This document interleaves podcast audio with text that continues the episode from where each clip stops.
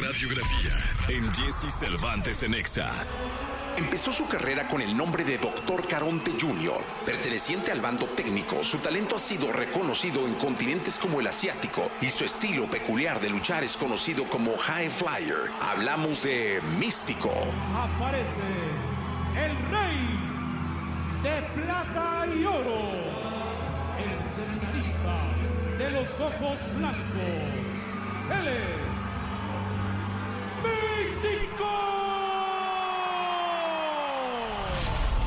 Nacido en la Ciudad de México un 22 de diciembre de 1982, Luis Ignacio Uribe Albirde es considerado una de las máximas figuras de la lucha libre moderna gracias a su personaje de nombre místico, que se remonta al año de 1998 cuando debutó bajo el nombre del Dr. Caronte Jr., mismo con el que había luchado su padre. Lo que me llamó más la atención de la lucha fueron los equipos como el Santo Blue Demon pues son ídolos de carne y hueso, son superiores de carne y hueso. Fue lo que más me llamó la atención y dije, no, yo quiero ser igual que ellos.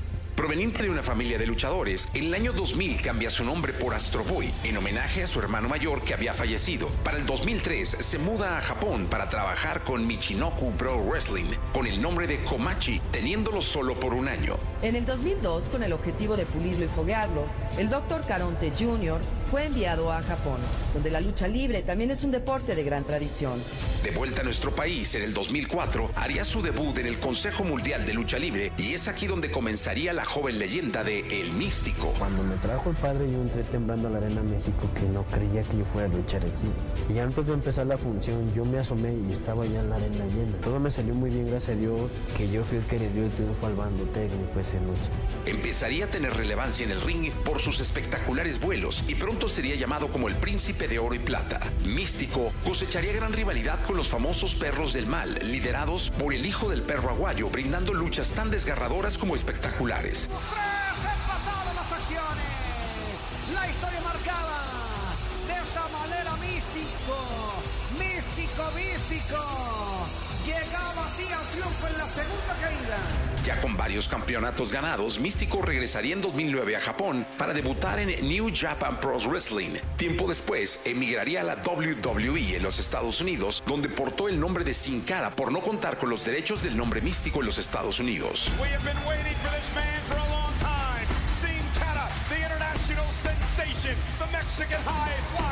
Otros nombres que llegó a usar fueron Mistesis y Carístico. En su carrera dentro del pancracio, Místico ha ganado más de una veintena de campeonatos nacionales e internacionales. Ha sido reconocido con premios como el Luchador del Año, Luchador Leyenda, entre algunos otros.